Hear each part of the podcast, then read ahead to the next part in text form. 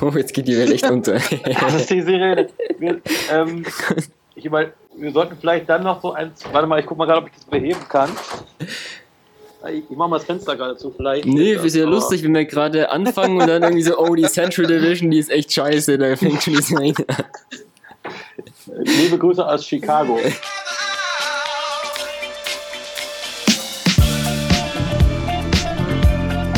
Hallo und herzlich willkommen zu einem neuen Podcast hier bei basketball.de. Eine neue Woche, ein neuer NBA Preview Podcast. Heute wollen wir über die Central Division sprechen und da habe ich mir wieder zwei Gäste aus unserer NBA-Redaktion eingeladen. Zum einen Sebastian Hahn. Hallo Seb. Schönen guten Tag. Ah.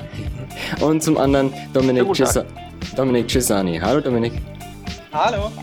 Genau, wir haben jetzt bisher zwei Podcasts aufgenommen. Nochmal kurz vielleicht ähm, für euch zur Erinnerung, wie wir den Podcast aufbauen wollen.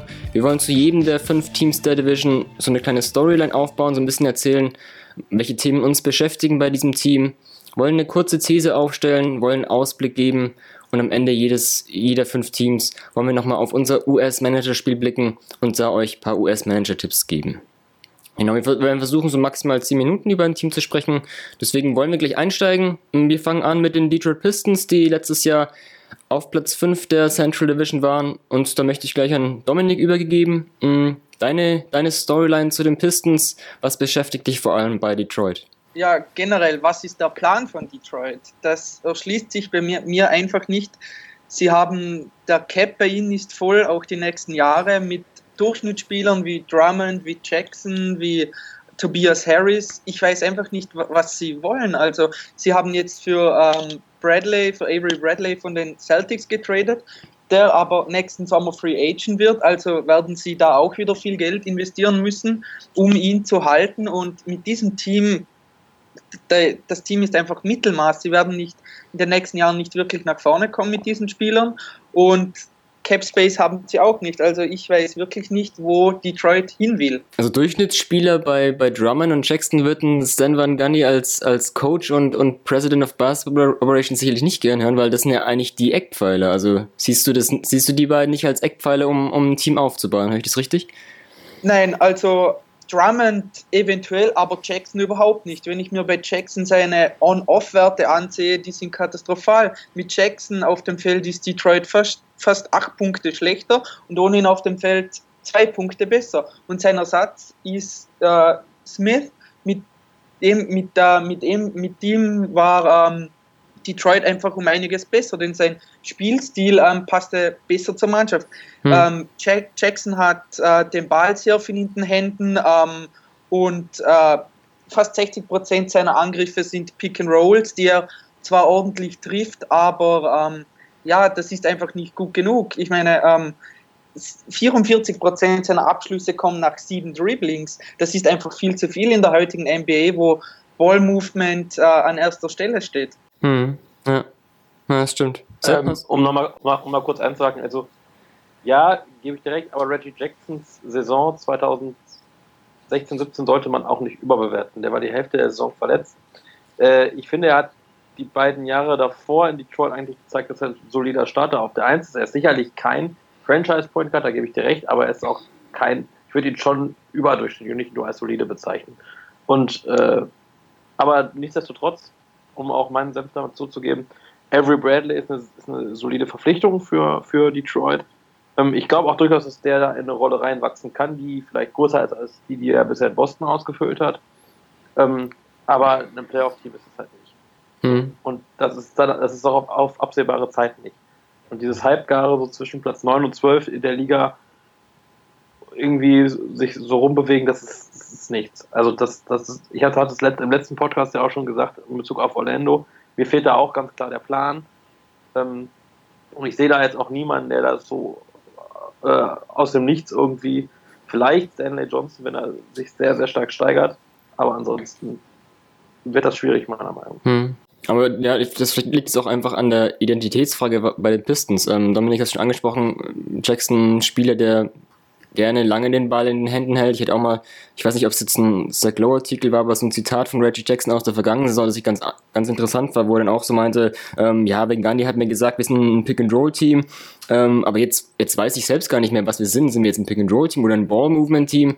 Und ähm, Ben Gandhi hat ja auch letztes Jahr irgendwie gesagt, ja, ähm, dann ist irgendwann Jackson von seiner Verletzung zurückgekommen und seitdem strugglen wir. Das ist auch nicht gerade ähm, äh, ein Satz, den du gern als, als Point Guard und eigentlicher Anführer hören willst mit deinem Coach. Äh, klar, das, Sepp, du meintest schon, das lag auch ein bisschen in Verletzungen. Ähm, wenn wir die vergangene Saison mit der davor vergleichen von Reggie Jackson, ist es auch ein, ein großer Unterschied, aber ja, ich sehe es auch als ja, großes Fragezeichen, dieses Du. Also allgemein, das ist auch so meine Storyline, so ähm, Jackson, Drummond, kann es ähm, nach der vergangenen Saison, wo die beide jetzt nicht einen Schritt gemacht haben, klar, Jackson auch, auch ein bisschen verletzungsbedingt, Drummond, glaube ich, das ist auch so eine Frage, okay, was, ja, was für eine Entwicklung macht er? Kann er noch eine große Entwicklung machen? Ähm, ich denke mal, hat eigentlich auch die Anlagen von der Größe her, dass eigentlich auch eine gute Defensivpräsenz sein könnte, aber das hat er für mich jetzt noch nicht so bewiesen. Da gibt es andere, andere ähm, lange Leute in der Liga, die, die da bessere, besseren Ringschutz geben und, und besser verteidigen. Ähm, das ist für mich auch ein großes Fragezeichen, ähm, wie der Coach und auch, auch Präsident Van Gundy da sein, sein Point, Point Guard Center Duo sieht. Ähm, ähm, Sepp, hast du, ja, ist es dann auch für dich so die Storyline oder hast du noch, noch einen anderen Punkt, wo du bei den Pistons vor allem drauf blicken wirst? Also, Stefan Gundy geht für mich im Moment einen Weg, den, der sehr darauf hinausläuft, das, was Phil Jackson halt in New York getan hat. Und zwar Stefan Gandhi hat seine erfolgreichste Zeit als Coach damit gehabt, dass er einen großen Spieler in die Mitte stellt und drumherum halt drei schützen und dann halt so ein bisschen Pick and Roll, ein bisschen hier, ein bisschen da, aber im Prinzip halt läuft es darauf hinaus. Hm. Diesen Spieler hat er mit Andrew Drummond, würde ich sagen, auch in der Mitte, hm. der doch so ein bisschen ähnlich ist wie Dwight Howard, so sehr athletisch, kann keine Freiwürfe werfen, das Übliche. äh, aber er hat halt drumherum nicht das, was er in Orlando hatte. Also er hat, hat keinen Hilo Turco, der, der, der irgendwie der da halt auch ein bisschen so, so, so ein Point Forward ist, der diese Position, der auch einer der ersten war, der das mitgespielt hat in der Liga. Ähm, und der hat auch mit Reggie Jackson halt einen sehr balldominanten Point Guard, den er damals ja mit, mit Jameer Nellis nicht hatte. Ich glaube halt, dass Stan Van Gundy sich, sich schwer damit tut, von diesem System loszulassen, genauso wie es Phil Jackson in New York mit der Triangle Offense halt hatte. Dass dieses System halt nicht universal bei jedem Team funktioniert. Mhm. Ich glaube, und ich glaube halt, dass Stan Van Gundy entweder dieses Problem selber lösen muss und zeigen muss, dass er auch ein anderes System spielen kann. Und wenn sie ihn nicht rausschmeißen, dann wird es darauf hinauslaufen, dass er seinen Kader so verändert, dass es halt wieder dieses, dieses System ist. Also gute Dreierschützen. Äh, ich mich nicht recht irre, sie haben Luke, Luke Kennard, glaube ich, gedraftet, der gar nicht so schlecht schießen kann. Ich müsste mir die Zahlen nochmal genau angucken. Äh, aber dann, das würde darauf hinauslaufen, dann, wenn Stan Van Gundy denn bleibt, dass Reggie Jackson im Laufe der Saison äh, getradet wird. Okay, es ist auch, es ist auch eine These von dir, die du, ähm, also die konkrete These, Jackson wird getradet oder? oder? Jackson, Jackson wird getradet, wenn Van Gundy nicht bereit ist, mhm. sein Erfolgs, Erfolgssystem in Anführungsstrichen ähm, für, äh, für ein anderes System, das in Detroit vielleicht besser funktioniert, zu opfern. Denn mhm. die Anlagen sind ja da. Also mhm. ein, ein Jackson mit Drummond und Pick and Roll, das funktioniert ja eigentlich. Und Avery Bradley ist jetzt sicherlich auch kein schlechter, also Jackson und Bradley ist kein schlechter Backcourt. Mhm, ja, und auch, da, da, da, hast du Tobias Harris, der ja auch gezeigt hat, dass er 15 bis 20 Punkte so im Spiel gut ist. Also schlecht ist das halt insgesamt nicht, aber es, es, es passt halt irgendwie nicht. Hm. Das, gut, ist, das ja. ist dann ja immer eine Systemfrage. Wobei Bradley ist ein, ein guter Schütze, du hast Kenar angesprochen, so tolle war es vielleicht auch so ein, so ein Stretch-4-Kandidat, vor allem weil halt Marcus Morris gegangen ist und ähm, da die Position vakant ist. Also ich glaube momentan, wenn der Preseason war, ein John Lure gestartet. Ähm, Langston Galloway ist ein guter Schütze, aber ähm, das sind zwar auf dem Papier gute Schützen, aber ich sehe es trotzdem auch nicht so als. Ja, ich bin aber ein bisschen. Aber, aber ja. dein, willst du deine Offense über Anthony Tolliver, Langston Galloway und John Lua laufen lassen. nee, auf keinen Fall. Alles, alles Tolliver und Lua nehmen sich auch was weg. Also es ist auch die Frage, wie, wie, wie, ähm, wie gestartet wird. Vielleicht würde ja auch Harris mal mehr auf der 4 spielen, dann Stanley Johnson ähm, in, in die Startformation auf der 3 rücken. Ähm, das ist ja auch noch, auch noch eine Frage, vielleicht wie nach dem Abgang von Morris, der auch vielleicht ja auch schon wichtig war, so ein bisschen, kann halt 3 und 4 verteidigen und das ist vielleicht jetzt ja, je nachdem, wer auf der 4 startet, dann vielleicht auch ein Problem, was die Pistons betrifft, was Verteidigung vielleicht da auf groß. Ähm, klar, Bradley ist ein guter Verteidiger im Backcourt, aber ähm, im, im Frontcourt ist das vielleicht auch ein bisschen auch ein Fragezeichen, das ich da jetzt auch nochmal aufdecken will. Ähm, ja, KCP ist ja auch weg. Ja. Ist, das, war ja auch, ist auch so eine Geschichte, die halt wieder so ein bisschen für mich auch für Van Gandhi spricht, dass er halt nicht bereit ist, einem Spieler, der durchaus das Potenzial hätte, der Co-Star zu sein von Andrew Drummond in, in, in Detroit, äh, nicht das Geld zu zahlen, weil er eben nicht in ein System passt, was Van Gundy gerne spielen würde. Hm. Aber, aber er macht ja im Endeffekt nächsten Sommer genau das gleiche mit Bradley, weil Bradley ist älter als, als KCP. Natürlich ist Bradley ein wenig besser, aber Bradley will nächsten Sommer auch sein Geld sehen. Also hat er einfach KCP gegen Bradley getauscht, der kurzfristig ein wenig besser ist, aber nächsten Sommer auch viel Geld sehen will. Also ich sehe da nicht wirklich, dass das so klug war. Ich sage sag ja auch nicht, dass, dass es klug war. Ich sage ja, dass es, dass es blöd war eigentlich, einen, einen, sehr, sehr guten Spieler gehen zu lassen, an dem man, wo man ja auch sehr, sehr viel Rechte dran hatte. Also man hätte ja mit jedem Angebot gleichziehen können. Äh, aber anscheinend sieht, sieht äh, San, San Fernandi Davis Caldwell Pop nicht in einem System, in einem seiner Systeme, wo er dann funktionieren würde. Mhm. Es läuft natürlich auch noch die Gefahr, ne, je nachdem, wie das mit Bradley aussehen wird, wenn man sich nicht einigen kann, dass man vielleicht dann ähm, KCP, Bradley und Marcus Morris im nächsten Jahr verloren hat und da jetzt auch, auch keinen Gegenwert bekommen hat. Ähm, genau. Ähm, ja. Dominik, ähm, deine These vielleicht oder willst du da noch, noch zu Van Gandhi noch, oder vielleicht ist dir deine These auch was zu Van Gandhi? Also meine ist es genau, nämlich. Ja. Genau, meine These ist zu Van Gandhi, nämlich wenn Van Gandhi oder halt wenn Detroit die Playoffs nicht erreicht, könnte es eventuell ungemütlich für ihn werden, denn wie du schon gesagt hast, er ist eigentlich GM und Coach. Ähm, er hat dieses Team aufgebaut. Ähm, es trägt seine Handschrift, also zumindest mal bei den Verträgen und letztes Jahr hat man schon die Playoffs verpasst und ja, er sollte eigentlich jetzt mal liefern, weil mhm.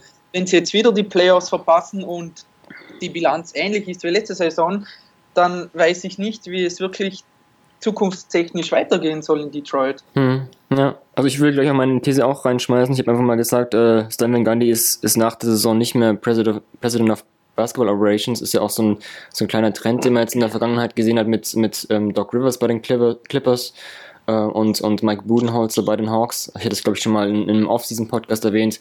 Ähm, ja, da will ich auch in die Van Gundy-Spur einschlagen. Mhm. Aber ist er, ist, er da, ist er dann wirklich noch Coach? Ja, also, nee, ist ja, kann ja auch sein, dass er dann sowohl nicht mehr President als auch nicht Coach ist. das lasse ich mir noch offen. Ne? Also, ja. Ja, es ist, ja. Es ist halt auch die Frage, ne, wie, wie mit diesen ganzen Positionen, das ist natürlich auch nicht immer so klar abzugrenzen. Ähm, du musst die nicht offiziell haben, aber wirst auch trotzdem, ähm, je nachdem, großes Sagen in, in, in den ähm, Transaktionen und Spielentscheidungen haben. Ähm, also immer die Frage, okay, ob dann vielleicht ein, die Franchise oder auch die, ja, die Besitzergruppe sagt, die wollen da klare Abgrenzungen haben. Ähm, wenn Gandhi soll sich auf sein Coaching konzentrieren und, und das ist halt die Frage. Aber das, das lasse ich jetzt mal bewusst offen. Ähm, das, das sagt ja nicht aus, dass es dann, dass er auch dann nicht Coach sein, nicht mehr Coach sein könnte. Ähm, Gut, lass uns vielleicht gleich auf, auf bevor es jetzt zu Überlingen geht, ähm, bei den Pistons auf einen Ausblick geben. Also, Sepp, du hast schon, glaube ich, schon angeschnitten, du siehst keine Playoffs bei Detroit, richtig?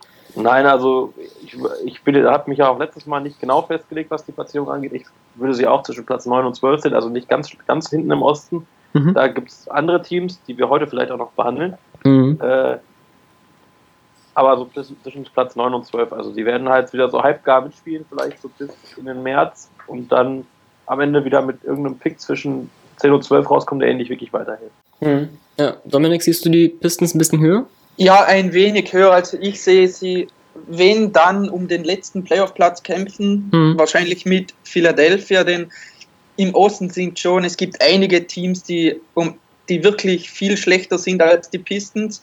Und ja, ich glaube, du brauchst, also, du brauchst nicht mal was brauchst 37, 38 Siege vielleicht, damit du im Osten in die Playoff kommst und das traue ich den Pistons schon zu. Mhm, ja, ich habe es auch mal. Aber, ja, Sepp, willst du gleich was aber, eingreifen? Äh, ähm, es wäre auf keinen Fall gut für die Pistons. Da sind wir uns, glaube ich, einig. Also, das stimmt, ja.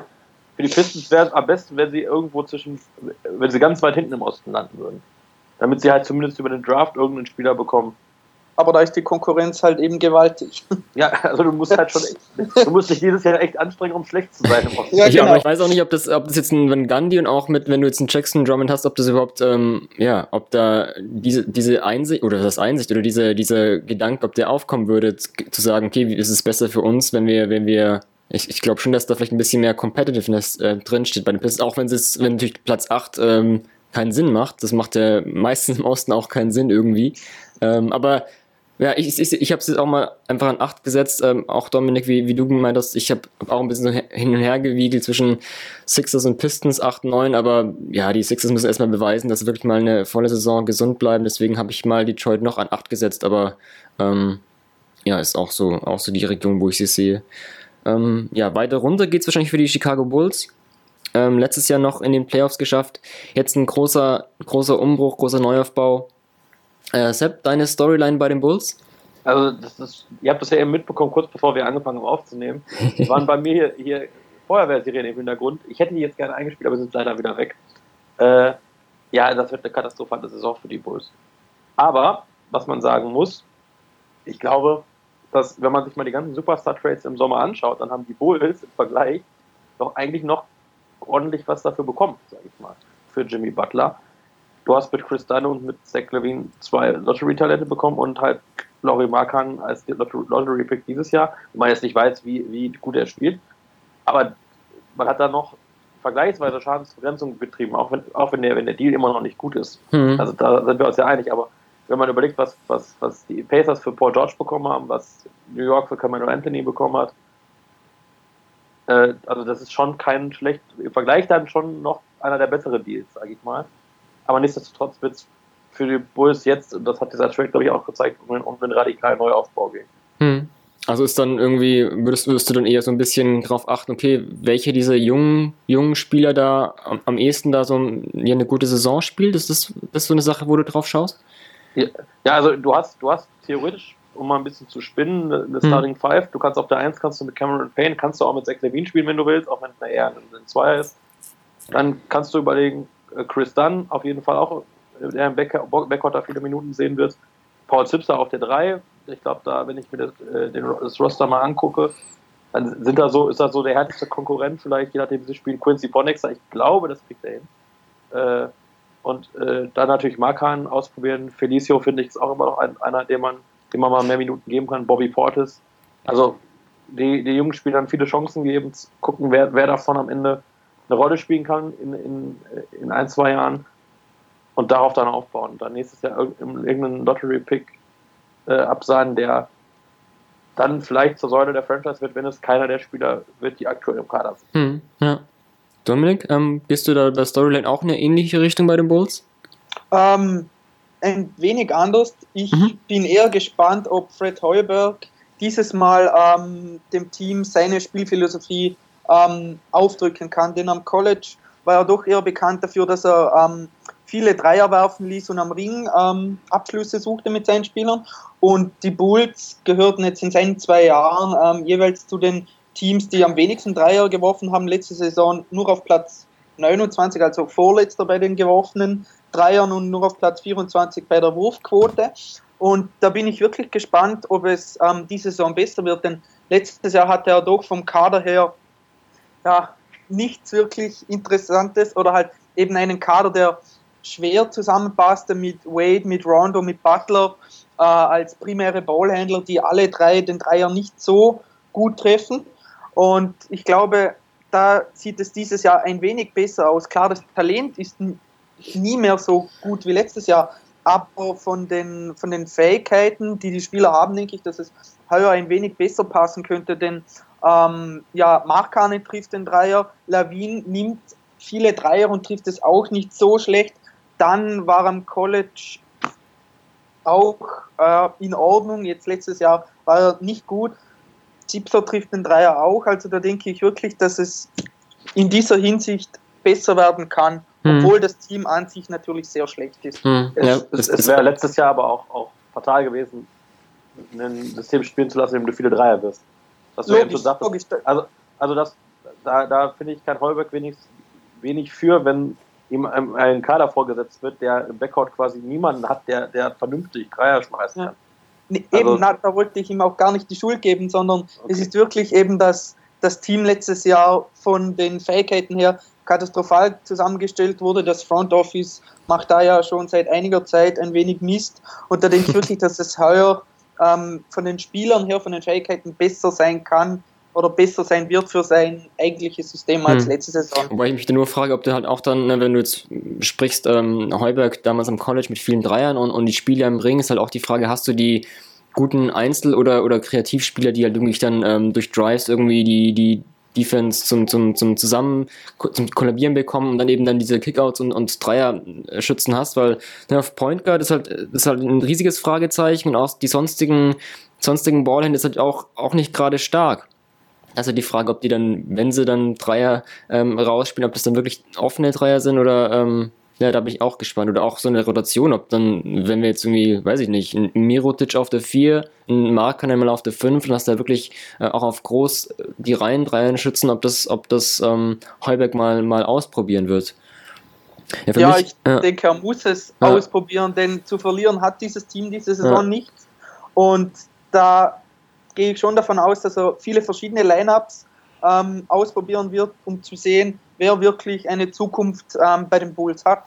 Gleich mal auf die Lineup zu gehen, vielleicht. Äh, was denkst du denn zum Beispiel? Also, Sam hat schon ein bisschen angeschnitten, ähm, wie das aussehen könnte. Was denkst du? Was, was wäre so eine Starting Five, die du dir bei den Bulls vorstellen kannst? Ja, eigentlich sehe ich es ähnlich wie Sepp, eben mit Payne oder so eigentlich vielleicht sogar dann auf der 1, dann Lavin, wenn er nach seinem Kreuzbandriss zurückkommt, auf der 2, Zipser auf der 3 und dann auf den großen Positionen, ja, haben sie eben mit Markanen mit Mirotic und ähm, als Center von Anfang an wahrscheinlich Robin Lopez, denn der bringt immerhin ein wenig Defense in dieses Team. Also denke ich, dass mhm. Lopez auf der 5 starten wird und wahrscheinlich Markanen auf der 4. Also Markanen vor, vor Mirotic als Starter? Ja, denn Mirotic, muss ich ehrlich sagen, hat, gefällt mir sonst von der Bank gar nicht so schlecht mhm. und Markanen könnte ich mir schon vorstellen, eben, dass er gerade in diesem Team heuer schon viele Minuten sehen wird. Hm, ne. Du kannst, kannst halt auch äh, ganz groß spielen, indem du dann Mirotic auf die 3, Markan auf die 4, äh, Lopez oder Portes auf die 5. Also theoretisch. Genau. Ja. ja ich bin also, ne, wo gerade die Point Guard, das ist auch für mich auch so die Storyline, welcher Point Guard denn jetzt am Ende wirklich dann ähm, das Vertrauen bekommen wird. Ich denke mal, das wird am Anfang auch noch nicht feststehen, weil zum einen auch die Spieler noch nicht erprobt sind, zum anderen, also jetzt, wir nehmen hier an einem Samstag auf, ich habe vorhin auch noch gelesen, bevor wir den, die Aufnahme gestartet haben, dass ähm, äh, Chris Dunn irgendwie sich den, den Ringfinger ausgekugelt hat und mindestens zwei Wochen raus sein wird. Cameron Payne ist ja auch nach seiner, nach seiner OP, weil er sich den Mittelfuß gebrochen hat, bis, ich glaube, Anfang Dezember wird er zurückerwartet. Also momentan ist da vielleicht auch in der Preseason startet Jarian Grant ja schon wahrscheinlich dann der Starter, der zumindest bei Saisonstart von Beginn an auflaufen wird. Zach Lavin müssen wir auch gucken nach seinem Kreuzbandriss, ob er dann auch, ja, vielleicht auch so im Dezember zurückkommen wird. Also bis da, bis da Heuberg wirklich sein, seine favorisierte Starting Five und auch Rotation gefunden hat. Das wird wahrscheinlich dann, ja, wird wahrscheinlich dann schon das, fast schon 2018 sein. Ähm, bis dahin wird es viele Niederlagen geben, aber das ist ja für die Bulls eigentlich auch gar nicht verkehrt. Ähm, ich glaube, da sind wir uns alle einig, dass, dass die Bulls, ähm, ja, dass das nicht verkehrt ist, ähm, viele Niederlagen zusammen, um, Chancen auf einen hohen Draftpick zu haben. Ähm, gut, können wir gleich zu, zu einer These gehen, die ihr habt. Ähm, Sepp, erst an dich. Was ist deine These zu den Bulls? Irgendein Spieler der Bulls wird im Sommer, im kommenden Sommer einen Vertrag unterschreiben, der deutlich über dem liegt, was er eigentlich hätte verdienen sollen, weil er irgendwie unfassbar gute Stats auflegt, obwohl die Bulls total scheiße spielen. Okay, willst also, du dich schon kann, festlegen, also, wer das sein könnte? Sein, oder? Das, das, das, kann aber auch äh, das kann aber auch einer der, der, der Backcourt-Spieler sein, auch wenn das alles noch Rookies sind. Ähm, oder als halt der junge Spieler. Ähm, Zach Levine zum Beispiel.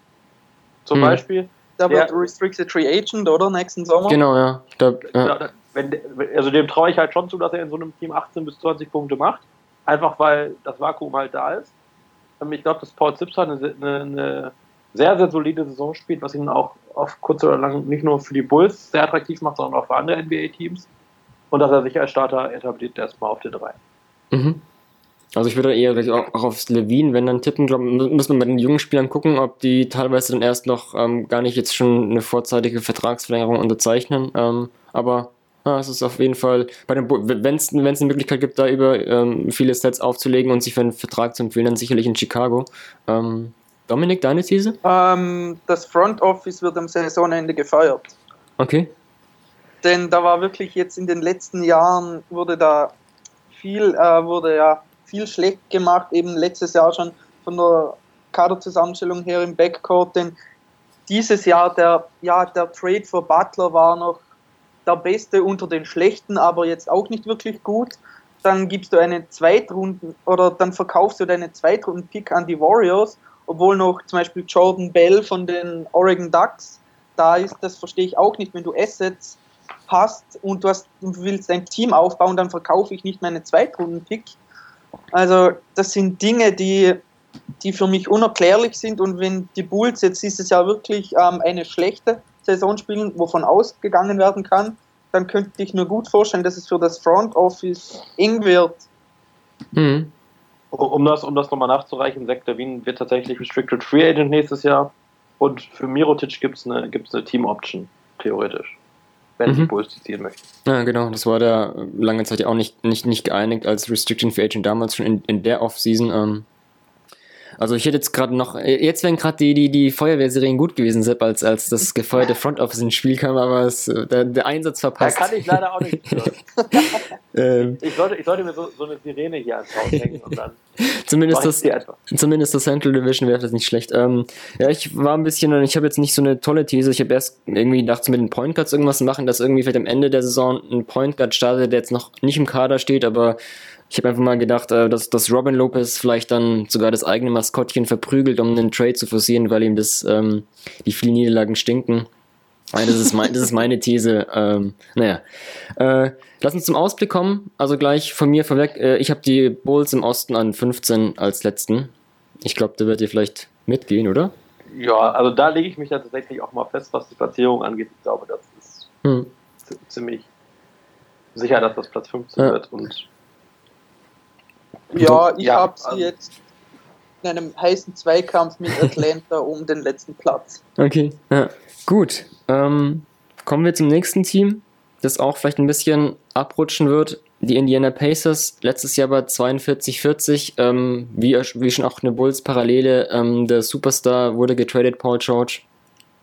Ähm, Dominik, an dich die Frage Storyline bei den Pacers, was hast du? Ähm, ja, mit dem Abgang von George ist jetzt Miles Turner der Go-To-Guy und da bin ich wirklich gespannt, wie er mit dieser größeren Rolle klarkommen will, wird. Hm. Denn äh, er war letztes Jahr schon der beste Verteidiger bei ihnen und wird es dieses Jahr sicher auch sein. Und offensiv wird er um einiges mehr Touches bekommen und da bin ich wirklich gespannt, ähm, inwiefern er sich weiterentwickeln wird. Denn er, er kann den Dreier werfen, er ist am Ring gefährlich. Er hat ein, zwei Bewegungen ähm, unter dem Korb. Da bin ich wirklich gespannt, wie es mit ihm weitergehen wird. Hm. Ja, da, da, da, schließe ich mich gleich an, das war auch, auch meine Storyline. Also in, in dem Pacers-Team gibt es irgendwie, ja, gab es für mich jetzt auch nicht so viel, was jetzt irgendwie, was ich jetzt interessant fand. Ähm, deswegen ist es auch mal als Turner. Also bin mal gespannt, ob auch, ne, der Fokus wird auf ihn legen ist die Frage, ob das halt ihm, ja, inwiefern das ihn schwer gut tun wird, wenn halt nicht jetzt so ein, so ein anderer Star wie Paul George ähm, im Team ist, das auch durch dann die Aufmerksamkeit der Defense ähm, wegnimmt, ähm, noch eine Führungsrolle und ähm, ja, da bin ich mal gespannt, ob das, ob das Turner wirklich dann, ja, wie, wie, wie, wie, wie, wie schwer oder leicht ihm das fallen wird. Ähm, ja, ich bin auch, auch gespannt, ja, wie so offensmäßig es aussehen wird. Ich hatte gelesen, dass ähm, irgendwie Jermaine O'Neal, ein ehemaliger Pacers-Spieler, damals noch zu den großen ähm, Runner-Testzeiten auch, irgendwie ihm angeboten hatte, äh, hier so ein bisschen ähm, Post-Moves zu arbeiten. Ähm, ja, ist die Frage, ob er da wirklich so gut aufgehoben ist oder ob das ja durch seine Qualitäten ja eigentlich diese, diese Einhorn-Qualitäten fast schon, die man ja auch von anderen sehr, sehr ähm, Ballhändler-starken, wurfstarken Bigmen kennt, ob da nicht eher so ein bisschen am Flügel draußen besser aufgehoben ist. Da bin ich mal gespannt, wie er da so die Balance findet in der Offense oder wo auch Nate McMillan dann einsetzen will. Ähm, klar, 5-4, wahrscheinlich eher auf der 5, wenn, wenn Thaddeus Young auf der 4 startet. Ähm, da gehe ich eigentlich auch mit dem mit, was die Entwicklung von Miles Turner betrifft. Das ist eigentlich so, das ist eigentlich mit das Einzige, glaube ich, was mich bei den Paces interessiert. Ähm, Sepp, hast du da noch einen anderen Punkt oder ist es auch, auch Turner? Mm, ja, also es gibt ja schon so ein, zwei Spieler, die noch in, in, dem, in, dem, in dem Kader sind, die ich doch ganz interessant mhm. finde. Äh, Domantas Sabonis, finde ich, finde ich, hat letztes Jahr in, äh, in OKC eine gute, gute Rookie-Saison gespielt. Ähm, ist sicherlich auch jemand, der, der Thaddeus Young auf der, auf der 4 zumindest bedrängen kann, wenn es um, um, um, den Startplatz geht. Und ich glaube halt, je nachdem, wie es bei den Pacers läuft, und wenn es sich eben abzeichnet, dass es nicht so gut läuft, dass der Bonus da durchaus auch seine Minuten sehen wird. Äh, oder Depot ist natürlich so mit seiner letzte Chance, würde ich behaupten. Hm. Jetzt in Indiana, er hat jetzt im Prinzip nicht so die große Konkurrenz im Backcourt. Äh, ich wüsste auch jetzt nicht, wer, also er wird auf der 2 spielen, gehe ich stark von außen, auf der 1 mit Darren Collison vielleicht. Mhm. Ansonsten fällt mir jetzt spontan auch nie, im Roster niemand ein, der, der, der da starten könnte. Also ähm, Corey ähm, Joseph haben sie verpflichtet, aber ich würde auch eher. Aber Joseph ist für mich halt auch eher, eher ein, ein Backup, ja. ja.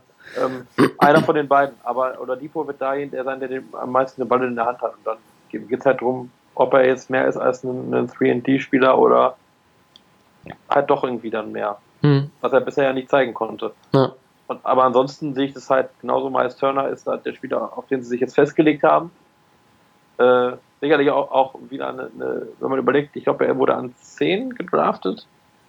Wenn ich mich, also gar nicht, aber auf jeden Fall nicht so weit vorne. Hm. Guck mal, guck mal gerade. Also eh so ein, an 11, an 11 äh, an, an, eh, so ein, eh so ein Pacers-Ding, irgendwie auch gar nicht so hohe ja. Picks zu haben. Auch so ein Paul genau. George war ja auch kein hoher Draft-Pick, genau, ähm, um also da. Ja. Gute, gute, gute GM-Entscheidung auch wieder. Also ich glaube auch TJ Leaf ist sicherlich ein solider Pick, den sie dieses Jahr jetzt verpflichtet haben, der daneben Turner vielleicht auch spielen kann. Ähm, also ich glaube, dass das eine, dass das jetzt eine neue Ära ist in Indiana und dass da einfach äh, jetzt genau wie bei den Bulls eben Spieler haben sich die Gelegenheit haben, sich zu beweisen. Mhm. Man hat natürlich mit, mit so Spielern wie Al Jefferson äh, und Thaddeus Young auch zwei, zwei im Kader, die halt schon ein bisschen Erfahrung mitbringen und auch äh, vielleicht so die, die jungen Spieler ein bisschen anleiten können. Bei, we bei wem seid ihr denn vielleicht, vor allem wenn wir jetzt die drei Spiele ansprechen, Turner als, als neues Franchise-Gesicht, ähm, Oladipo und Sabonis auch als noch nicht so alte Spieler, die, die als, als das Trade-Paket gekommen sind, wie, bei wem seid ihr denn dann am optimistischsten im, im Vergleich zu seinen eigenen Möglichkeiten, da den größten Sprung zu machen bei den drei? Ja, ich denke, ähm, wenn man mal den Vertrag eventuell von Oladipo ausklammert, dann hm. denke ich schon, dass er einen Schritt nach vorne machen wird. Ähm, aber den größten Sprung ist sicher Miles Turner zuzutrauen. Er hat aber natürlich auch den größten Druck dann im Gegenzug. Also das darf man ja auch immer nicht vergessen. Alle, alle sehen ihn jetzt als, als den, den, den Heilsbringer in Indiana, der das Team quasi gar nicht erst wieder in, in, in, in, tiefe Lottery-Plätze stürzen lassen soll, oder, sondern halt direkt wieder, an, damit die halt direkt wieder angreifen können. Und, ja, aber was äh, für einen Druck halt kein, ich sehe da nicht wirklich, dass Indiana dieses Jahr einen Druck hat. Die werden auch gegen Ende, also ein schlechtes Team sein, die werden auch um die letzten vier, fünf Plätze spielen im Osten. Da sehe ich nicht, dass er jetzt wirklich Druck hat. Aber, aber er, ist, also er, ist, er ist das Franchise-Gesicht jetzt. Er muss jetzt halt liefern. Wenn Turner jetzt halt diese Saison äh, acht Punkte, acht Rebounds macht und einen Block oder so, dann sagen alle, dass, vielleicht ist das doch nicht so, ne? Ja, das aber das ist dann schon sehr negativ mit zum Beispiel 8 Punkten und 8 Rebounds. Ich meine, wenn man sieht, was er in den ersten zwei Jahren aufgelegt hat, da sehe ich nicht, dass er jetzt vom letzten zu diesem Jahr nur noch die Hälfte seiner Punkte macht. Also Nein, ich, ich, ich wünsche es ihm ja auch nicht und das sage ich ja auch gar nicht. Aber ich meine halt, ich meine halt nur, dass, dass bisher war er halt so der Spieler, der junge Spieler neben Paul George. Und ja, er ist irgendwo auch einer, der die Mannschaft jetzt mittlerweile, aber jetzt soll er die Mannschaft halt alleine tragen. Und das kann halt einen zumindest so, so mental nochmal auf, auf eine neue, neue Probe stellen. Ich will ihm nicht absprechen, dass er das kann. Ich will nur sagen, dass da halt eine gewisse, eine gewisse Mehrlast da ist, die halt in seinen ersten beiden NBA-Jahren nicht da war. Hm. Also ich sehe da, ja, also ich, ich sehe zum einen ja, das ist natürlich klar, das ist das neue Franchise-Gesicht und die Pacers werden auch viele Hoffnungen drin setzen. Ich glaube aber B nicht, dass wenn jetzt irgendwie das Jahr vielleicht noch nicht so in seiner Entwicklung so optimal läuft, dass die Pacers da vielleicht irgendwie ähm, äh, Bedenken hätten. Also es ist halt auch die Frage, ne, dieses Pacers-Team, klar, wir haben jetzt Neuzugänge wie ein, wie ein Collinson, Bogdanovic, die auch gekommen sind, aber ähm, die beiden und auch Jefferson, die haben ja auch im, im nächsten Jahr noch auch keinen garantierten Vertrag. Ähm, das heißt, die Pacers, glaube ich, werden schon dieses oder sollten dieses Jahr eigentlich auch nutzen, um zu evaluieren, okay, wir, die haben ja auch noch ein paar junge Spieler, die jetzt nicht vielleicht die, die, die größten Prospects sind, die dahinter kommen, aber auch, auch da zu gucken, okay, was sind jetzt unsere wirklichen Bausteine? Turner wird da bestimmt eine Rolle spielen, aber ähm, wir haben jetzt einen Umbruch, aber ich glaube auch trotzdem, dass es halt auch schon in der kommenden Offseason wieder einen großen Umbruch geben könnte. Und da ist natürlich auch immer die Frage, wenn du jetzt ein neues Franchise-Gesicht hast, was für Spieler stellst du an die Seite? Ähm, Deswegen ist es auch noch schwer ein bisschen zu beurteilen, je nachdem, was, was Turner für eine Saison spielt. Ähm, ja, ob das dann halt auch mit seinen Mitspielern passt, weil, weil das sehe ich auch noch bei den Pacers auch, auch viel, weiterhin noch viel Umbruch. Ähm, ich bin halt auch gespannt, wie das halt jetzt einfach, wenn er wirklich der, der, der Mittelpunkt ist, ähm, klar, äh, Oladipo, je nachdem, wie das mit seinen Offensivqualitäten und Ballhandlerqualitäten aussieht, ähm, inwiefern da wirklich ein effizienter Spieler sein kann in der Offense, ob er denen irgendwie was, was abnehmen kann, aber diese, ich denke mal schon, dass es dann einen vermehrten Fokus von den gegnerischen Defense geben wird und wie er damit umgehen wird. Also ich bin da, bin da schon gespannt, was, was die Entwicklung betrifft. Mhm. Gut. Thesen? Thesen, Jungs? Ähm, Dominik, du zuerst? Ähm, ja, Miles Turner wird nach Embiid der beste Center des Ostens sein und wird All-Star. Aha, okay. So, du? Kurz dazu, hast du da auch die neuen All-Star-Regeln bedacht? Dass man jetzt ja nicht mehr aus Ost und West die Spieler und so? Doch, das ist schon noch. Es geht nur darum, ja, du ja, musst voll, schauen. Ja, ja. das doch, ist also, schon noch. Also es, es ändert sich nur quasi, wie nachher gezogen wird. Ah, Kleiner, kleiner, kleiner Denkfehler. Ähm, Ja, kein Problem. äh, Jefferson wird Mitte der Saison für zu irgendeinem Contender getradet. okay. Das ist nicht kein, das ist keine, keine spannende These, aber Ah, das ist halt so der typische Spieler halt. Veteran, auch ich weiß, äh, hat halt auch mal, hat auch mal eine größere Rolle bei Teams gespielt. Auf jeden Fall ein solider Starter und kann sicherlich so einem, so einem Playoff-Team auch, auch weiterhelfen. Dann kriegt man da vielleicht noch einen Pick für oder irgendwie was, einen jungen Spieler. Darauf wird es hinauslaufen. Vielleicht war es auch Wunschdenken, deshalb bei dir mit, mit der All-Star, vielleicht, vielleicht hattest du dir gehofft, dass es äh, äh, noch einschneidende Regeln gibt und das wirklich nicht mehr nach Osten West aufgeteilt wird. Vielleicht ähm, warst du da schon einen Ja, Schritt, also, Schritt an- weiter, deswegen an- wahrscheinlich. An sich wäre das ja auch nur der logische Schritt. Also, Natürlich, ja. also ich meine, so, so änderst du ja nur das, die, die Teamzusammenstellung, aber eben nicht die, Ja.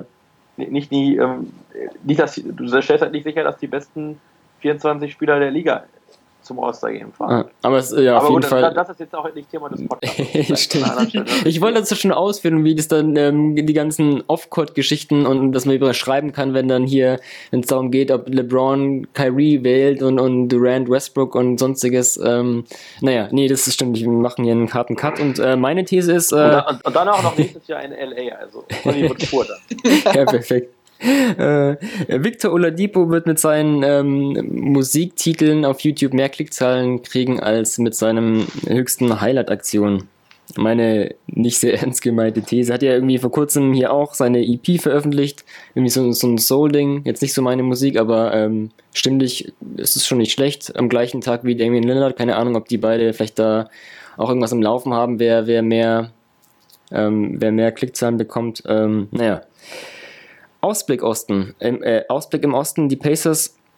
Äh, wo seht ihr sie? Ähm, Sepp, du zuerst? Ähm, ich, da im Gegensatz zu Detroit glaube ich, dass die Pacers durchaus, wenn sie halt gut performen, die Chance haben, um Platz 8 mitzuspielen. Also Okay. Platz 8 maximal. Ansonsten halt so im, ähnlich wie Detroit auch, wie, wie Orlando, so in diesem, diesem hinteren Playoff-Dunst, sage ich mal, und vielleicht schaffen sie es dann. Hm. Dominik, du? Ja, ich sehe sie ein wenig schlechter. Ich sehe sie so um Platz 10 bis 12. Gerade so ähm, ja, mit, mit Orlando und mit den Nets eventuell und vielleicht mit den Knicks. Also ja, am ehesten Platz 10 oder 11. Hm. Ich habe sie auch an, an 10 gesetzt. Also ich, ja, ich würde mir eigentlich, ja, so Pistons, Pacers würde ich mir eigentlich so denken, dass vielleicht die Pistons eher um die Playoffs spielen wollen sollen als die Pacers, aber ähm, mal schauen. Gehen wir zu einem Team, das ich denke mal eigentlich sicher in den Playoffs sein sollte. Die Milwaukee Bucks. Ähm, Dominik, an dich die Frage, Storyline Bucks, was hast du? Ähm, ja, erstens mal die interne Entwicklung der Spieler und zweitens, ähm, was sollen sie mit Jabari Parker tun? Er ist im Sommer restricted free agent und hat sich jetzt schon das zweite Mal das Kreuzband gerissen. Sein Talent ist unbestreitbar, aber da muss man wirklich sehen, was man tun soll, denn ähm, wenn man immer nur die Angebote matcht, dann kann sowas rauskommen wie bei Hayward und Utah, dass der Spieler dann doch noch ein wenig später sauer ist, dass es, dass, dass der eigentliche ähm, Club sich nicht so wirklich um ihn damals gekümmert hat. Also da bin ich gespannt, wie es bei ihm weitergehen wird. Hm. Gut, bei Haywood war es ja so damals so auch durch dann, ne, dass er dann nur vier Jahre Vertrag hatte und deswegen auch dann früher Free Agent war und dann Genau. eben erst wechseln konnte. Ähm, ja. Ja, ich gehe da auch mit, was, was mit Jabari Parker genau das gleiche Thema, was du ansprichst. Ähm, ja, es, es, ist echt schwierig. Ähm, also klar, die haben natürlich dann noch bis Ende Oktober auch Zeit, jetzt vorher schon einen neuen Vertrag auszuhandeln. Ich glaube nicht, dass die Bucks das machen. Ich glaube nicht, dass es klug wäre. Ähm, ich denke mal schon, dass bei so einem Spieler, der halt zwei Kreuzbandrisse innerhalb kürzerer Zeit hatte, dass es da auch nicht unklug ist zu sagen, wir lassen ihn einfach in die Restricted Free Agency gehen. Also da würde ich das Risiko nicht eingehen. Ähm, vor allem, weil halt du da ein Team hast, das Janis Antetokounmpo ist da die klare Nummer 1 und ähm, klar, als, als Nummer 2 Pick ist es dann auch, auch als Adjutant nicht schlecht, aber ich weiß nicht, ich bin bei Parker da auch noch nicht, also je nachdem, wie das Bucks-Team überhaupt aussieht, ähm, ja, frage ich mich, ob du dann wirklich, ähm, ob du ihn wirklich auf Biegen und Brechen halten musst. Das kommt natürlich auch auf, auf den Vertrag drauf an. Also es gab mal vor, vor längerer Zeit mal so ein, so ein Artikel, wo dann ähm, ja die Gerüchte waren, dass das Camp schon so ein bisschen den Maximalvertrag ähm, anpeilt, irgendwie 146 Millionen oder bis 170 über fünf Jahre. Ob er das dann wirklich mit, mit dieser Knievorgeschichte wert ist und wenn du dann siehst, was ein Antetokounmpo nur verdient, das war ja damals ein 100 Millionen Dollar Vertrag, ähm, ja, da ist halt auch die Frage, wann kommt er zurück? Also ich glaube äh, eher, ja, vielleicht eher so Richtung All-Star. All-Star ist halt echt schon spät, ne? Ähm, ob du dann da, wenn du so einem Kreuzband bist, brauchst du erstmal, brauchst auch erstmal natürlich einige Spiele, um, um dann zu gucken, okay, wo bin ich da und ob das dann für die Bugs genügend Zeit ist, um zu gucken, okay, hm, was machen wir jetzt? Das ist auf jeden Fall, jeden Fall auch meine Storyline. Ähm, Sepp, auf was, auf was achtest du? Jabari Parker kommt nur so nebenbei aus Chicago. Ich lasse es einfach hier so stehen. so, nächsten Sommer. Und, ne? Die sollten ja eigentlich Capspace haben, die Bulls. ich wollte gerade sagen, die Bulls haben ja Capspace und so, so mit so einem zum Hometown-Guy, das hat ja schon mal ganz gut. Also ist ja, ist ja eine schöne Kombination, Zach Lavin und Jabari Parker. Ähm, das passt doch dann als, als die Spieler, die jetzt ja, Knieverletzungen haben, beide Restricted Free Agent wären. Ähm, beide einen Maximalvertrag. Ja, yeah, das ist wer die, die, für die Bulls eigentlich ist es ne. die, die, die Kreuzband-Crew aus, aus Winnie City. Und dann, dann, dann können sie dann können sie nach, nach dann machen sie es für die Grizzlies vor, vor anderthalb Jahren und, und spielen nur noch mit D-League-Spielern und kommen dann irgendwie in die Playoffs. Aber gut, wir reden über die Bugs. Ähm, ja, wie, wie, wie real ist, ist, ist Janis wirklich? Also ist das wirklich der Spieler, der in den nächsten Jahren MVP-Kandidat ist, der Franchise-Player ist, der diese Liga gefühlt auf allen Ebenen, Ebenen zerstört? Das ist halt die Frage. Also ja, ich gehe da eigentlich auch von aus, aber diese Saison wird halt zeigen, wie, wie, wie, ähm, wie gut er wirklich ist. Und dann natürlich auch drumherum, du hast Mac Brockton, du hast äh, Thon Maker, du hast äh, Jabari Parker, der irgendwann wiederkommt. Du hast also ein sehr, sehr gutes Gerüst, vor allem, das sich auch noch entwickeln kann. Äh, und wenn du jetzt von einem, von einem sicheren Playoffs-Team im Osten sprichst, dann weißt du ja, wo das ungefähr hingeht, wenn die sich alle so weiterentwickeln und wo die dann in zwei, drei Jahren stehen, vielleicht. Hm. Also Kobe hat ja jetzt ihm jetzt schon in der Offseason so, hat er irgendwie so ein bisschen rumgespielt auf Twitter und hat ähm, ein paar Aufträge gegeben, ein paar To-Dos und ich glaube bei Antetokounmpo war es jetzt schon ähm, der Auftrag, jetzt schon MVP zu werden glaube nicht, dass er das schafft, aber ist er auch, zeigt dir schon mal, zeigt dir auch schon mal, ja, die Erwartungen, die, die man ihnen von außen oder auch das, das auf jeden Fall das Potenzial, das man in ihm sieht, ähm, was das betrifft, ja. Also mir machen, mir machen die Bugs immer unfassbar, also letztes Jahr auch schon unfassbar viel Spaß, weil dieser, dieser, dieser Kader ist einfach jung, da, da, ist, da merkt man, dass da irgendwie was hintersteckt, auch was die, was die Besitzer angeht, äh, dass da halt wirklich, wirklich versucht wird, dieses Team irgendwie aufzubauen und, und auch vernünftig und also man merkt, dass Hand und Fuß hat. Nicht umsonst äh, John Hammond einer der gefragtesten GMs im Sommer. Äh, und ich kann mir durchaus vorstellen, dass die dieses Jahr eine sehr, sehr, sehr, sehr gute Rolle im Osten spielen. Hm.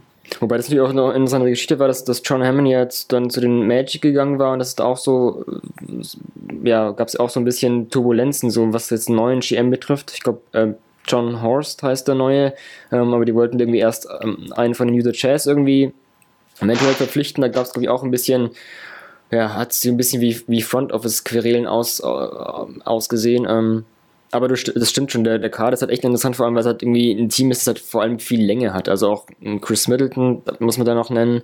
Ähm, ist auf jeden Fall halt ein Team oder die einfach die Spieler von ihrem Körper Qualitäten mitbringen, die du halt auch gerne in, in der modernen NBA hast. Einfach diese, diese abnormale Länge. John, John Hansen auch. Ich habe John Hansen mhm. vor, vor zwei Jahren bei den Global Games in London interviewt und der hat eine unfassbare Ab äh, Armspannweite. Das ist Wahnsinn. Mhm. Also da, da, der Einzige, der noch mehr hat, ist Sasa, aber der ist auch kein Mensch. ja. ja, es ist auf jeden Fall interessant, wo das Team dann auch hingeht. Also, ne, wir haben jetzt Parker schon angesprochen. Ähm, ich meine, so, es gibt ja schon, also ne, Middleton, Antetokounmpo, Hansen, ähm, Teletovic, Davidovas, äh, Tony Snell, Klar hast du noch Brockton und Marquer als, als mit den Rookie-Verträgen, aber wenn du halt einen Parker dann wirklich auch verlängerst, dann, dann steht eigentlich dein Team schon ziemlich sehr, weil dann wird es auch knapp mit, mit Geld. Ähm, natürlich auch die Frage, ob du dann, klar, wenn du einen Antetokounmpo im Team hast, dann, dann wird das Ziel sein, äh, ja, da irgendwie auch mal richtig anzugreifen im Osten und ähm, sich dann interessant zu sehen, ob, ob die, die Bugs-Verantwortlichen, ja, da so, so Vertrauen in dieses Team haben. Also, ähm, auf jeden Fall, was die Zukunftsperspektive betrifft, Bugs auf jeden Fall ein Team, auf das man achten muss. Mhm. Ansonsten wollen wir gleich zur These gehen, wenn ihr jetzt ähm, da nichts mehr hat. Ähm, Dominik, deine, deine Bugs-These? Ähm, ja, Antetokounmpo wird am Saisonende ein Top-5-Spieler der Liga sein. Ähm, wenn ich mir jetzt ihn so über die Jahre ansehe, da hat er jede Saison einen großen Schritt nach vorne gemacht und ich weiß echt nicht, wo bei ihm irgendwie die Entwicklung aufhören soll. Wenn er jetzt noch anfängt, den Dreier zu treffen, dann, ja, dann kann sich die Liga gute Nacht wünschen. Hm. Hat, hat, hat, hat, ich hab, weiß nicht, ob ihr es gesehen habt, hat er heute Nacht äh, gegen, in, in der Preseason schon gemacht, aus dem Dribbling einfach mal locker den Dreier oh, aus. Ja. Oh. Also ne, es, es, es, es, ist schon soweit, er kommt. Oh, ja. Sepp, deine These? Äh, die Bugs stellen zwei All-Stars im Februar. Okay. Die da wären? Also äh, Janis auf jeden Fall. Janis auf jeden Fall. Ja. Und dann könnte ich mir durchaus vorstellen, dass Chris Middleton da das Potenzial zu hat. Mhm. Wenn er halt die Rolle spielt, die er letztes Jahr gespielt hat und die Bucks halt auch dementsprechend weit oben mitspielen, wovon ich ausgehe, da komme ich aber gleich noch zu. Und äh, natürlich hast du immer, immer noch die Möglichkeit, dass einer von der jungen Spieler wie Brock, wie Maker, äh, vielleicht, gut, Parker ist, ist natürlich noch länger verletzt, einer von den beiden zum Beispiel auch eine Breakout-Season hat und dann halt alles in Grund und Boden spielt. Hm. Okay. Und im Osten, wie gesagt, sind die, sind die, sind die All-Star-Plätze ja dieses Jahr nicht so schwer zu bekommen, sag ich ja, ja. Ähm, also ich habe vor dem Podcast hatte ich jetzt gar keine These, muss ich zugeben, aber jetzt im Lauf der Bugs würde ich jetzt einfach mal festlegen zu sagen, dass Jabari Parker ähm, nicht nach Milwaukee zurückkehren wird. Ähm, bin mal gespannt, ob vielleicht dann die interne Entwicklung von Spielern wie Brockton, Marquer so gut ist, dass, dass die Bugs vielleicht da schon ein Gerüst sehen, weswegen sie vielleicht dann denken, okay, wir wollen dann eigentlich ähm, diesen, diesen Spielern andere, andere Komplementärspieler ähm, hinzusetzen. Ähm, ist halt die Frage, auch wenn du einen Antetokounmpo hast, wie sehr du dann einen Spieler wie Jabari Parker äh, willst, ob es dann nicht vielleicht dann, wenn es um Komplementärspieler geht, da wirklich dann gute schützen willst. Deswegen stelle ich einfach mal die These auf, dass, dass, dass Jabari Parker ähm, ja, die Bugs verlassen wird nach, nach der, nach der Offseason nächsten. Hm. Nach, nach Chicago, das haben wir jetzt. Wir das gesagt. haben wir schon festgelegt. ja, wir, haben, wir haben es gesagt, wenn, irgendwer nächsten Sommer das, das Gerücht mal ausstellt, wir haben es zuerst gesagt. Perfekt. Ähm, Sepp, du hast gleich schon den Ausblick angeschnitten, deswegen würde ich gleich wieder an dich zurückgeben. Ähm, du siehst die Bugs ziemlich gut im Osten? Ja, auf Platz 3 sehe ich die im Osten. Platz 3? Das ist eine steile These. Äh, ich erkläre auch gleich, wir kommen ja noch zu den Cavaliers die ja da oben auch irgendwo mitspielen. Ich, erkläre auch gleich warum und in welcher Konstellation. Mhm. Ähm, ich glaube einfach, dass die Bucks nochmal einen Schritt machen. Und, und damit kann man zumindest an Teams wie, wie Toronto vorbeiziehen. Äh, einfach weil ich glaube, dass das. Also man hatte, wenn man so ein bisschen an der Spitze spielt über längere Jahre, ist man auch so ein bisschen gesättigt. Ich glaube halt, dass so Teams halt auch wie die Wizards, die ja letztes Jahr wirklich nochmal diesen Schwung bekommen haben, dass die Bucks halt dieses Jahr diesen Schwung bekommen und sich halt in einen rausspielen, mehr oder weniger. Und wenn Janis wirklich wie Dominik eben gesagt hat, auch ein Top-5-Spieler wird, dann sehe ich da eigentlich in, einem, in, einer sehr, sehr ausgeglichenen Ostspitze die, die Bugs durchaus als, als, Überraschung, die da halt mit rein, reinschneiden kann und die Top-Teams ärgern kann. Und okay. selber zu einem Top-Team werden. Das ist mal eine These. Ähm, Dominik, hast du die Bugs auch so hoch? Ja, ich sehe sie eher zwischen Platz 4 und 5. Also mhm. Boston, Cleveland und Washington sind meiner Meinung nach ähm, vor ihnen. Und dann wird es eben mit Toronto darum gehen, wer noch den letzten Platz ähm, hm. ja, in, beim Heimrecht in der ersten Runde bekommt. Hm.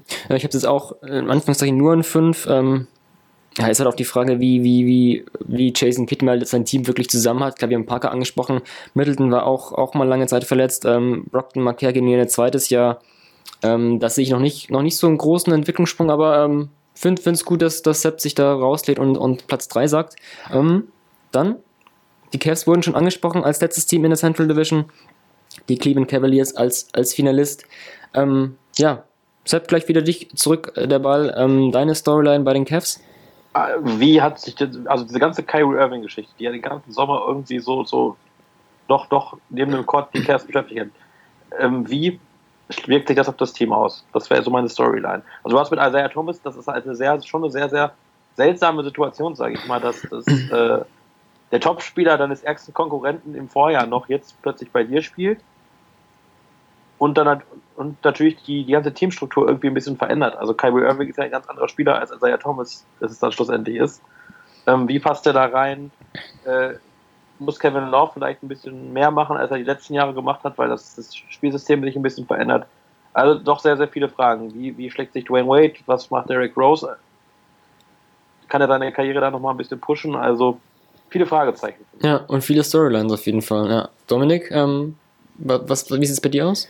Ja, ich denke, ähm, Sepp hat das mit dem Sportlichen jetzt schon gut angeführt. Dann sage ich mal, ähm, ob es die letzte Saison von LeBron in Cleveland wird. Ich denke, das ist das, das wird das von den Medien bestimmende Thema bis nächsten Juli sein und da bin ich wirklich gespannt, was da für Stories noch rauskommen von irgendwelchen Sources, wo, wo, wo niemand weiß, ähm, warum das stimmen sollte oder keine Ahnung. Also da bin ich wirklich gespannt, was da jetzt in den nächsten paar Monaten noch alles rauskommt und man sich dann ja fragt, wie so etwas sein kann. Hm. Ja, da gehe ich mit auch, was mit LeBron James aussehen wird, äh, was es dafür, ja, ob das so ein Damoklesschwert ist, dass das über Cleveland baumelt, ähm, ja, ob dann irgendwie, je nachdem, ob er was durchblicken lässt und wie die Franchise reagiert, ähm, ob sie dann nochmal aktiv sein wird, da bin ich auch sehr gespannt und auch, ja, Sepp hat es schon angesprochen, so ein bisschen vielleicht auch Teamchemie. Ähm, nach dieser ganzen Irving-Geschichte ist halt auch, auch interessant, dass er da auch zum Beispiel jetzt nichts hat durchblicken lassen. Anscheinend, dass er ja James irgendwie gar keine, nichts erklärt hätte, seine Absichten. Und äh, ja, ich bin auch gespannt, so, so Spiele wie Derrick Rose und Dwayne Wade sind ja auch Persönlichkeiten. Und ähm, da bin ich halt auch gespannt, weil ja, ich sehe die halt irgendwie in dem, in diesem Teamkonstrukt irgendwie als, als, als Additionen, die vielleicht gar nicht so viel Sinn machen. Und da bin ich halt auch gespannt, wie dann die Rotation von Tyron Lue aussehen werden und, und ähm, ob da die Selbsteinschätzung von Wade oder vor allem vielleicht von einem Rose woanders sind, als, als Lou einsetzen wird. Also da bin ich auch, also neben der James-Geschichte ist es vielleicht ein bisschen Off-Court, was, wie es halt On-Court aussieht. Also ja, wie die Rotationen aussehen werden. Also vielleicht da mal gleich die Frage an euch. Ähm, Crunch-Time, Crunch-Time-Liner Cavaliers, wenn alle fit sind, äh, wie, wie seht ihr die? Äh, Thomas, Corver, Corver? James. Okay. Ja, weil er einfach zu breit. Ja, ja. So, Punkt. Auch wenn Wade der bessere Crunch-Time-Spieler ist, aber äh, also an sich, aber brauchst du halt im, im Rest des Liners. Du hast dann James, du hast Love und dann dann wird es halt schon eng. So Crowder vielleicht noch. Ja. Also es ist so, halt ein so, so eine Thomas, so eine, als der Thomas, Kyle Korver, äh, Backcourt und Kevin Love ist halt defensiv auch, an, auch irgendwie anfällig. Also ja, ich sag's, ich sag's ja genau. Äh, es, ist, es ist halt alles, es sind halt wieder die Cavs und das ist für mich so ein bisschen die Bestätigung halt der These. Tyron Lue hat halt in, in, jetzt, wie lange ist er jetzt Coach? Zwei Jahre? Zweieinhalb? Eineinhalb Jahre. Eineinhalb Jahre. Ähm, nicht geschafft, also für mich ist Tyron Lue hat immer noch nicht bewiesen, dass er ein, ein solider NBA-Coach ist, weil er bisher sehr von seinen Spielern auch gelebt hat. So, und, die, und viel Offensiv halt durch die individuelle Klasse eines James, eines Irving halt kaschiert wurde, was halt defensiv vielleicht nicht so gut läuft. Nicht umsonst haben die Warriors ja auch zwei der drei Finals gegen die Cavs gewonnen und eins davon auch, die Umstände sind ja auch, du, du gibst ja einen, so einen Vorsprung nicht einfach so aus der Hand. Also das war ja schon eine sehr besondere Situation, sag ich mal. Mhm. Ähm, ja, für mich ist eigentlich die, das Line-Up in der Crunch-Time relativ klar. Ich sehe Thomas, J.R. Smith, LeBron, Crowder und Love. Und ich denke auch, dass das Team durch den Trade insgesamt besser geworden ist. Denn man ist in der Breite viel besser aufgestellt, denn mit Crowder hast du einen Verteidiger bekommen, der LeBron entlassen kann, vorne den Dreier trifft. Ähm, mit Thomas hast du, wenn er, nicht, wenn er fit wird, einen Spieler, der kein bisschen schlechter derzeit ist als Irving und der wahrscheinlich auch irgendwie besser in das Spiel passt. Dann hast du ähm, mit Wade noch einen Spieler bekommen, der in der Second Unit das Ballhandling übernehmen kann.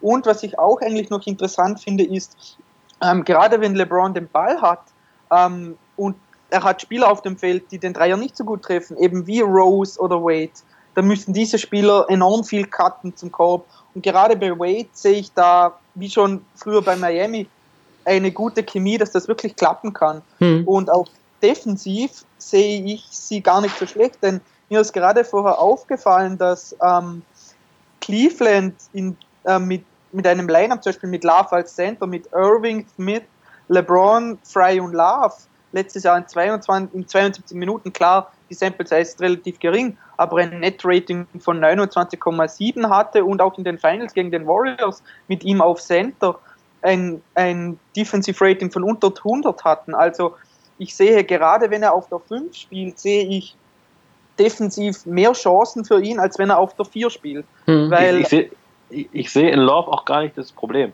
Das Problem sind für mich Spieler wie Smith und wie Thomas, weil du, Thomas ist halt nun mal einfach größenbedingt nicht in der Lage, sehr, sehr viele NBA-Spieler zu verteidigen. So.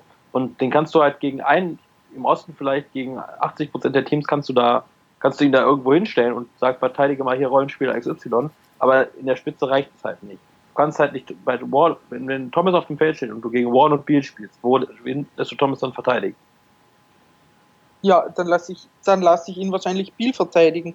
Ich meine, ja, wobei, wobei, nein, nein, ganz ehrlich, dann lasse ich Crowder einen von denen verteidigen, denn LeBron stellst du auf, auf Porter oder auf, auf den anderen Big, dann hast du Crowder, der einen von den beiden übernehmen kann und dann hast du ähm, mit Smith einen zweiten Spieler, der den von Beal und Wall eben, ähm, der dann übrig bleibt, übernehmen kann. Und genau darum ist eben die Verpflichtung von Crowder so wichtig, denn er kann auch im Notfall einen Guard verteidigen, zwar nicht auf allerhöchstem Niveau, aber weit besser, als es eben Smith oder Thomas könnten. Aber muss er, muss er denn ja logischerweise, also im Prinzip musst, sagst du damit ja, dass, dass wenn du zwei, wenn du einen Backcourt des Gegners hast, wo du über zwei All-Stars oder zwei sehr, sehr starke Starter verfügst, dass du da halt dann Crowder und äh, dass du Crowder da verteidigen lässt, dass du dann irgendwie Smith verteidigen lässt und dass, dass du dann irgendwie Thomas auf einen der für Dreier oder auf den Vierer stellst.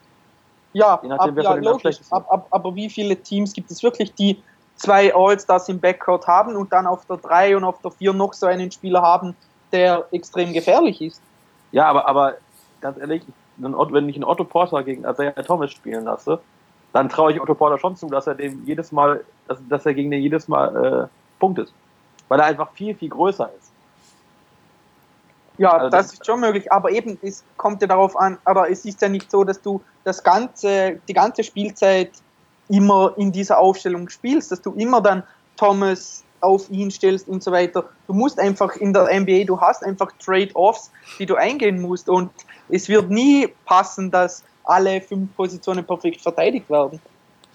Nein, das, das, das sage ich ja auch gar nicht. Ich, ich meine halt nur, dass, dass so ein, ein, dass ein Thomas halt defensiv auf jeden Fall schon, schon äh, ein Problem darstellen kann. Aber das war ja Irving auch und sie haben es ja, aber, geschafft. Aber, ja, aber Irving, wenn, wenn Irving wollte, konnte er sogar halbwegs vernünftig verteidigen und der hatte vor allem auch nicht das Größenproblem, was Thomas hat. Das, das klingt zwar blöd, aber also ich, nein, nein, nein, du hast absolut recht, das stimmt schon. Thomas ist nochmal ein schlechterer Verteidiger, Verteidiger als Irving das, das ist schon klar. Aber du musst ja irgendwie, ähm, ich meine, was bleibt den Cavs sonst übrig? Das ist ja das Problem, oder? Nein, nein, also du, du musst halt so spielen, aber genau das ich. Dieser Kader hat halt, hat halt wieder sehr eindeutige Schwächen. Und für die Cavs, für die es in dieser Saison ja im Prinzip nur darum geht, LeBron irgendwie zu halten, da sind wir uns ja einig. Und deren Anspruch ja eigentlich auch der Titel, Titel sein muss, äh, sehe ich da halt ein Problem. Da sehe ich halt einfach ein, Problem, wenn du dann gegen die Teams spielst, wo es halt auch ankommt. Das werden halt unter anderem die Wizards sein, das werden halt auch die Celtics sein, das werden zum Beispiel auch die Warriors sein. Ja, aber diese Probleme hatten ja eben die Cavaliers letzte Saison auch, nur sie haben dann eben offensiv enorme, ähm, eine enorme Feuerkraft gehabt. Meiner Meinung nach geht es wirklich nur darum für Cleveland, ob sie gegen die Warriors bestehen können. Und darum sehe ich den Kader, den sie dieses Jahr haben, als besser dafür geeignet als zum Beispiel letzte Saison eben mit den Additionen von Crowder oder auch Wade und so weiter. Ich sehe den Kader in der Breite um einiges besser als zum Beispiel letzte Saison.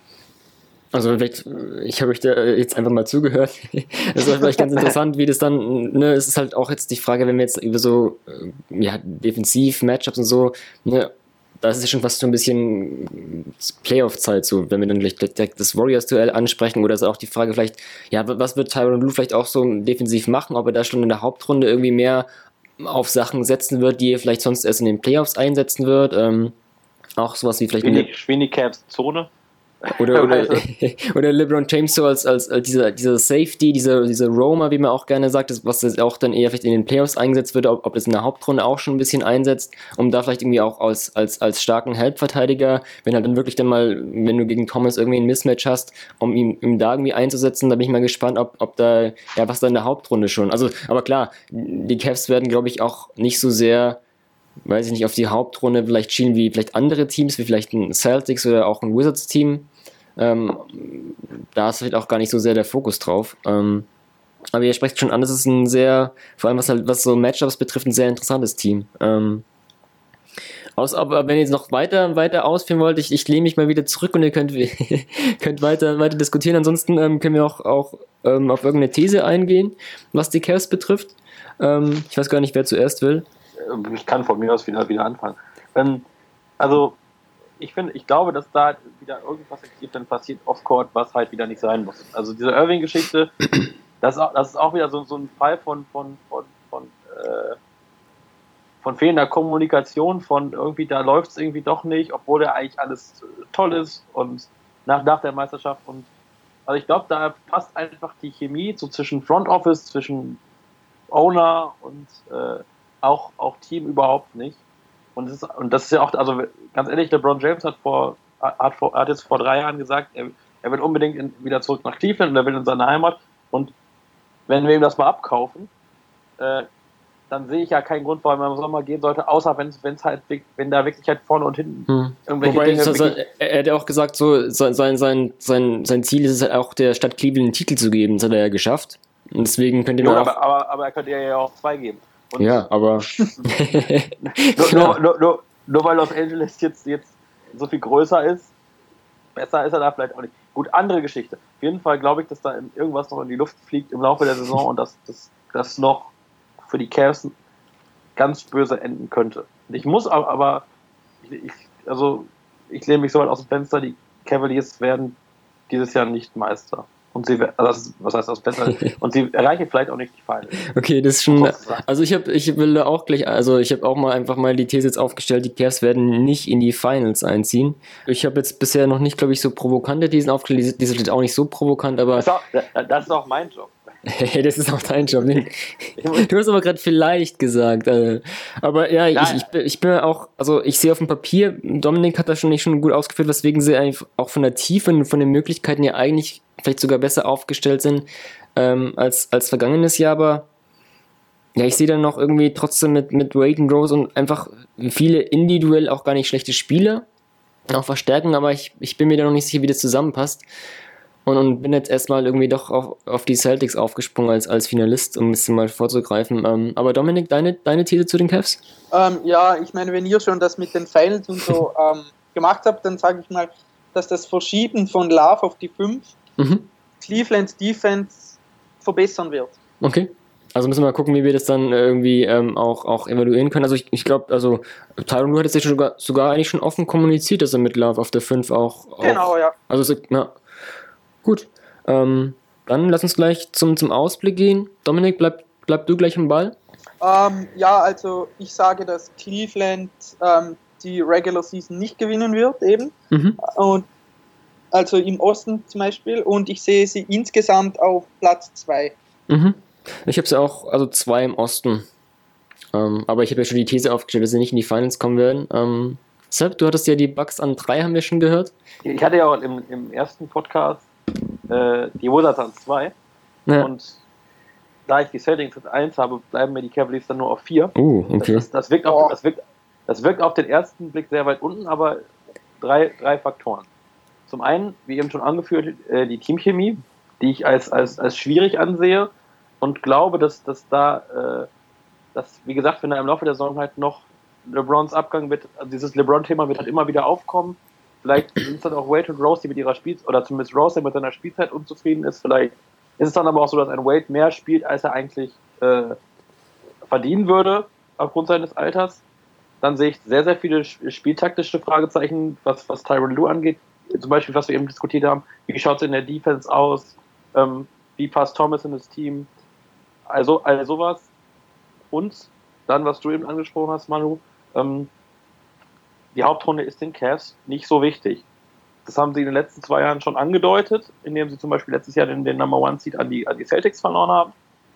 Und ich glaube, für die geht es geht's in der Hauptrunde einfach nur darum, irgendwie in die, mit Heimvorteil in die Playoffs zu kommen. Und da ich, wie gesagt, ich sehe die Celtics halt an 1, ich sehe die Wizards halt auch sehr stark an 2, die Bucks als Überraschung da vorne drin.